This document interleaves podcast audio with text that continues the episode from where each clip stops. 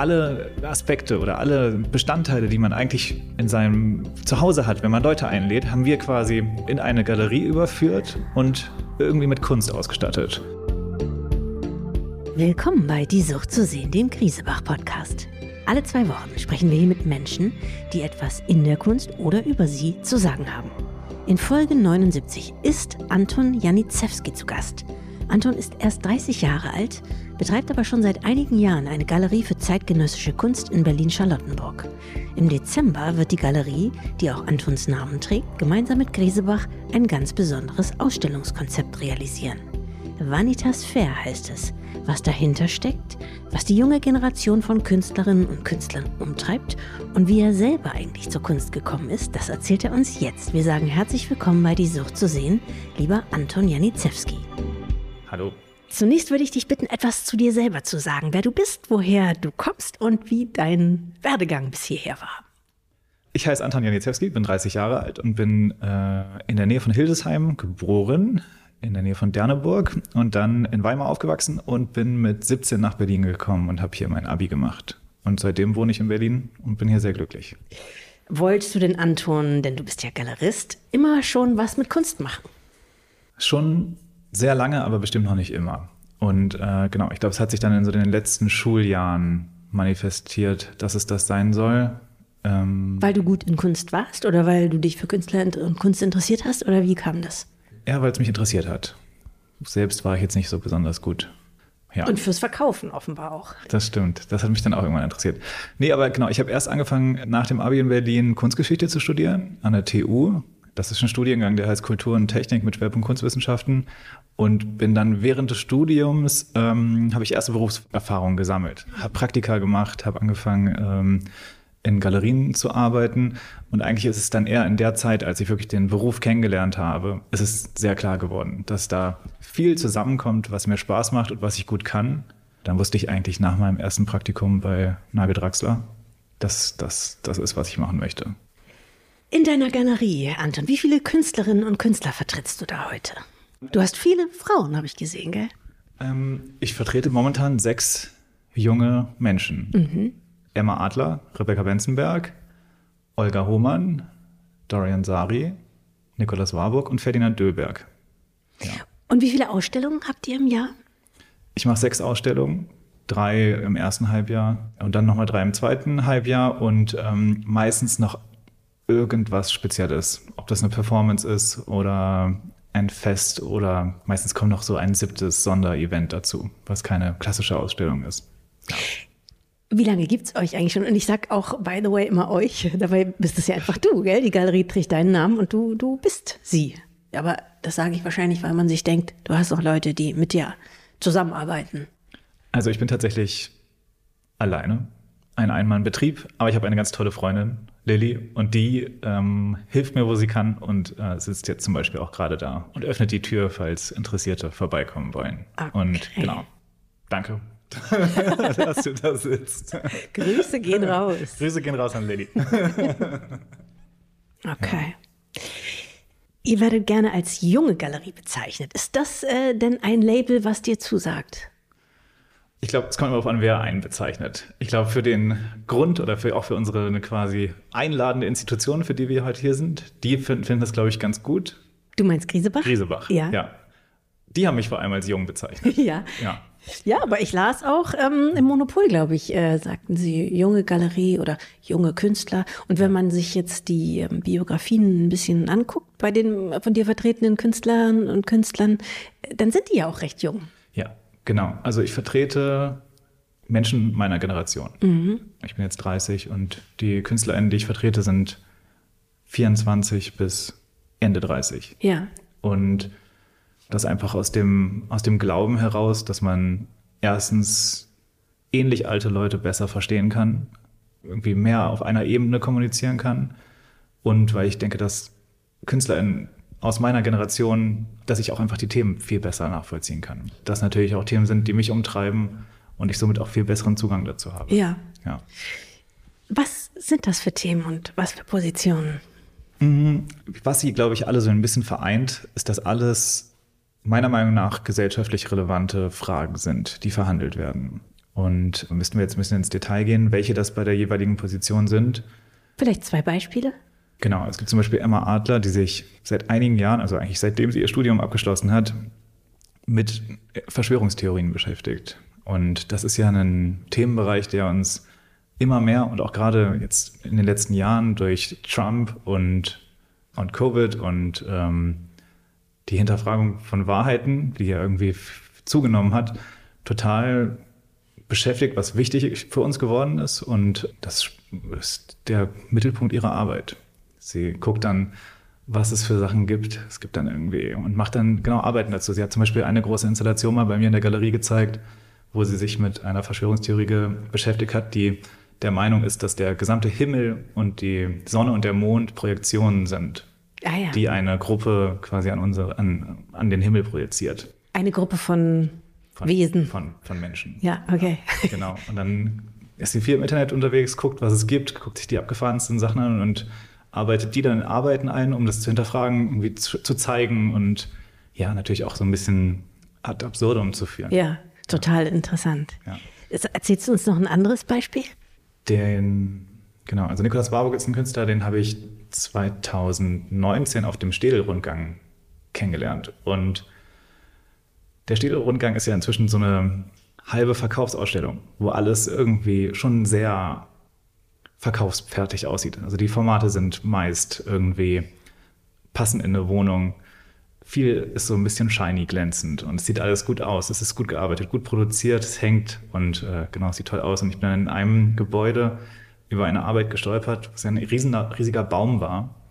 Einfach ein Baum aus dem Wald. Und ganz am, an, an der Decke, quasi am Ende des Baums, war ein ganz kleines Blatt eingeklemmt, auf dem ein Porträt gezeichnet war. Sehr schlecht. Und das, die Arbeit hieß dann Selbstporträt mit Baum. Und es hat irgendwie gerade in dieser so messehaften Zusammenstellung von Arbeiten ist es so rausgefallen, dass ich mich dann irgendwie mit ihm getroffen habe. Dann haben wir 2019 gleich danach die erste Einzelausstellung gemacht und inzwischen machen wir, haben wir jetzt die dritte, gerade bei mir in der Galerie, mit dem Titel Titelbilder.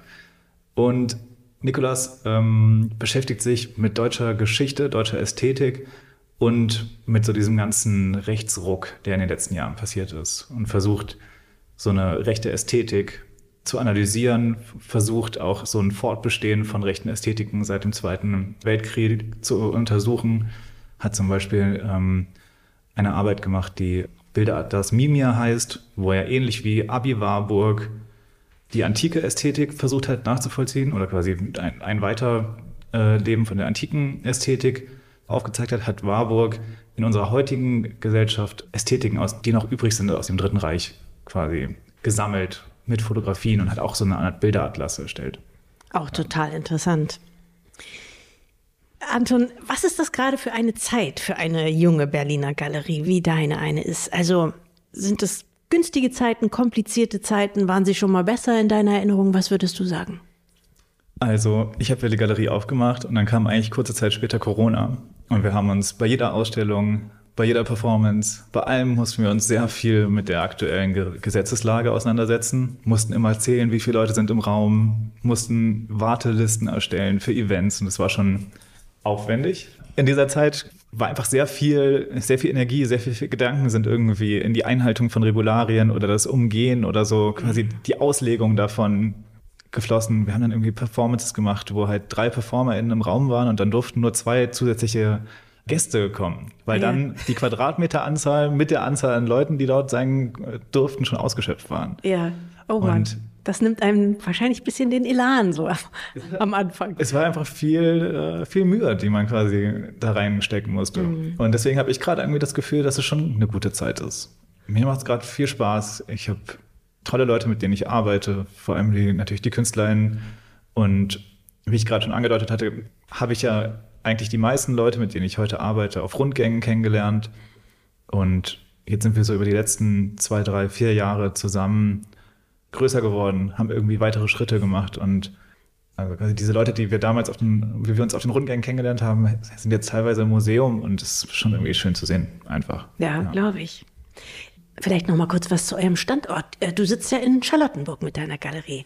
Wie passt denn das zu deinem jungen Portfolio und, und Ansatz? Eigentlich ganz gut, weil natürlich in diesem schönen Jugendstilgebäude, wo ich gerade bin, erstens jede Person, die das Treppenhaus hochkommt, total ergriffen ist von der Architektur. Und natürlich eigentlich alles, was man Junges zeigt, was irgendwie vielleicht auch Fragen stellt und ähm, jetzt sich nicht nur einfach diesem Jugendstil irgendwie unterordnet und anpasst, ist immer ein Bruch damit. Und so ein Bruch ist ja eigentlich immer ein ganz guter Startpunkt, um einen Raum oder eine Ausstellung zu betreten. Stimmt. Und ja, mir macht total Spaß. Auch in dem Haus, wo ich bin, gibt es viele NachbarInnen, die sich dann mal manchmal trauen, eine Ausstellung anzugucken, meistens okay. sehr irritiert sind, aber auch manchmal dann nochmal zurückkommen. und ich mag aber ganz gerne, dass es quasi so ein bisschen einen Clash gibt mit, dem, mit der Straße, mit dem Haus und auch mit den BewohnerInnen. Anton, du planst mit deiner Galerie ein neues einwöchiges Ausstellungsformat. Das nennt sich Vanitas Fair und ist eine Kollaboration mit Griesebach. Erzähl uns doch was dazu. Was werden wir da sehen können? Also, das Ganze hat den Ursprung in 2021, wo ähm, ich gemeinsam mit Jan Koslowski und Olga Hohmann eine Performance entwickelt haben, oder beziehungsweise die beiden haben sie entwickelt und ich habe sie quasi, äh, war der Gastgeber. Und es war eigentlich das, das Essen und das Gastgeben in eine Performance überführt. Und das Ganze hat so funktioniert, dass wir an sechs Abenden 25 Personen eingeladen haben, die an einem Tisch saßen, umgeben von einer Gruppenausstellung und an diesem Tisch drei Gänge gegessen haben, begleitet von Theater, Musik und Lesung. Und also die, der Abend war im Grunde genommen das Kunstwerk. Genau. Ja. Wir hatten damals zum Beispiel auch eine Künstlerin, Anna, die auch dieses Mal wieder dabei ist, die hat das komplette Geschirr für die Tafel entwickelt. Und ähm, das wird sie auch dieses Mal machen. Das heißt, quasi alle Aspekte oder alle Bestandteile, die man eigentlich in seinem Zuhause hat, wenn man Leute einlädt, haben wir quasi genau in eine Galerie überführt und irgendwie mit Kunst ausgestattet. Und jetzt haben wir zum Beispiel dieses Mal auch einen jungen Künstler dabei, der heißt Janis Heid-Schmalenberg, der Vorhänge kreieren wird, extra für den Abend mit so Wandgemälden auf Stoff, um so ein bisschen so eine, eine Fassung für diesen Abend zu, zu schaffen. Ja. Kannst du uns ein bisschen was ähm, Kunsthistorisches erzählen zu dem Begriff Vanitas und den Vanitas Stillleben? Was macht die aus? Genau, also der, der Begriff Vanitas kommt aus der Kunstgeschichte und beschreibt Arbeiten, auf denen Stillleben von Totenköpfen. Ähm, Stillleben mit Totenköpfen. Stillleben mit Ko Totenköpfen ja. zeigt. Genau, also der Titel hat eigentlich die Entwicklung hinter sich, dass dieser Abend erst Vanity Fair heißen sollte. Okay. Wie die Zeitung und, und das Buch und aber ja auch ein ähm, Jahrmarkt der Eitelkeiten ist ja, glaube ich, eigentlich die Übersetzung. Und dann durch die Kooperation mit Griesebach und als wir dann quasi die Werke angeguckt haben, die in dieser Auktion äh, sind und irgendwie festgestellt haben, dass die meisten, die wir interessant fanden oder dass sich so das Thema Stillleben da durchgezogen hat ja. bei den Arbeiten, die wir toll fanden. Und dann haben, haben wir eigentlich nur den Titel von Vanity Fair zu Vanitas Fair okay. umgestellt. Heißt das, auf jedem dieser ausgewählten Bilder ist ein Totenkopf zu sehen? Nein. Nein, okay. Aber genau, wir haben dann das Vanitas ausgeweitet zum Stillleben und auch das Stillleben ist nicht ganz so eng genommen, aber es ist so ein bisschen ein, ein Überblick. ähm, wie läuft es ab? Ich möchte jetzt äh, zu eurem Abend kommen. Also du bist natürlich herzlich eingeladen, ja, aber sonst ist schon alles nett. ausverkauft. das ist gut, ich, ich, komme auch, aber ich meine jetzt als ähm, Gast oder als Ausstellungsbesucher, wie kann ich äh, da mitmachen? Wie kann ich da teilhaben? Also als Ausstellungsbesucherin bist du ganz herzlich eingeladen, am 8. vorbeizukommen. Mhm. Ähm, da machen wir die richtige normale Eröffnung von 18 bis 20 Uhr. Und die Ausstellung ist dann auch zu besuchen am Samstag und in der Folgewoche Mittwoch bis Samstag 12 bis 18 Uhr. Für den einen Abend, bei dem wir, weil meine Galerie nicht so groß ist, leider nur 50 Plätze haben, sind die alle schon weg. Okay. Welche Künstler werden in der Vanitas Fair Ausstellung denn eigentlich zu sehen sein?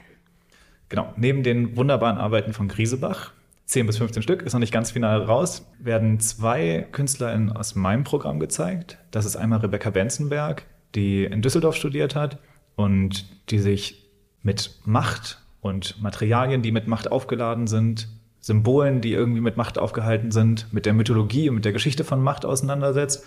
Und Ferdinand Döhlberg, der sich mit gesellschaftlichen Systemen in der Malerei beschäftigt. Und für die war es eine totale Herausforderung, sich irgendwie diesem Thema anzunähern, dem Stillleben, was sie beide noch nie behandelt hatten. Aber sie haben sich jetzt beide dazu bereit erklärt, sich damit zu beschäftigen und kreieren jetzt tatsächlich beide für den Abend extra Arbeiten. Und es werden dann die ersten Stillleben von den beiden. Okay. Ja, und da ah, bin ich sehr verstehe. gespannt. Die gibt es auch noch gar nicht. Also die werden gerade noch produziert. Entstehen ja. gerade. Ja, super. Zu guter Letzt würde ich dich das fragen, was ich hier alle Gäste frage im Griesebach-Podcast. Diese zwei Fragen nämlich. Welches, Anton, ist dein Lieblingsmuseum auf der ganzen Welt und warum? Also, ich würde gerne zwei sagen. Und zwar finde ich architektonisch, bin ich ganz klar bei der Neuen Nationalgalerie als riesiger Mies van der Rohe-Fan. Und ähm, dann möchte ich noch ein Museum nennen, das ist der Kunstpalast in Düsseldorf, wo, glaube ich, jetzt niemand so richtig drauf kommt. Hat noch keiner gesagt? Nee. Ja. Aber der Kunstpalast hat einen total tollen Freundeskreis und auch das Museum an sich ist total bemüht, junge Kunst zu fördern, auch jungen Positionen Zugang zu der Sammlung oder quasi junge Positionen anzukaufen und unterstützt damit, glaube ich, ein total wichtiges Feld an, äh, genau, in der Kunst. Das finde ich total toll, besonders und einzigartig und deswegen finde ich das gut. Sehr schön. Allerletzte Frage. Wenn ich dir jetzt ein Kunstwerk deiner Wahl schenken würde, also du kannst dir äh, jedes aussuchen, was du gerne hättest, welches wäre das dann? Mm, also, eine wirklich wichtige Zeit in meiner ganzen Findung oder genau Werdung von dem, was ich machen will, von dem, was ich sein möchte, war eine Zeit, in der ich bei Nagel Draxler gearbeitet habe. Und in dieser Zeit durfte ich an einer Ausstellung von Martin Kippenberger mitwirken. Die hieß damals Gib mir das Sommerloch. Und äh, in dieser Ausstellung war eine ganz kleine Zeichnung von Kippenberger, die hieß Regulate House. Und die zeigt einen Studioentwurf von Kippenberger, der sehr minimalistisch dargestellt ist und eigentlich nur eine besondere Anforderung hat, und zwar, dass es ein Klo geben sollte, was außerhalb des Raums ist.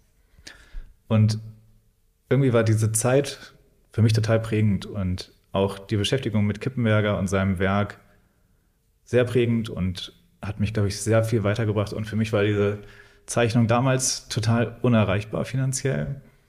Und was hat die damals gekostet, weißt du das? Ich glaube 20.000, ja. Und irgendwie ist es aber ein wichtiger Punkt. Und das heißt, da würde ich mich sehr drüber freuen, wenn du mir die schenkst. Okay, Anton. Ich bringe sie dir mit bei der Ausstellung.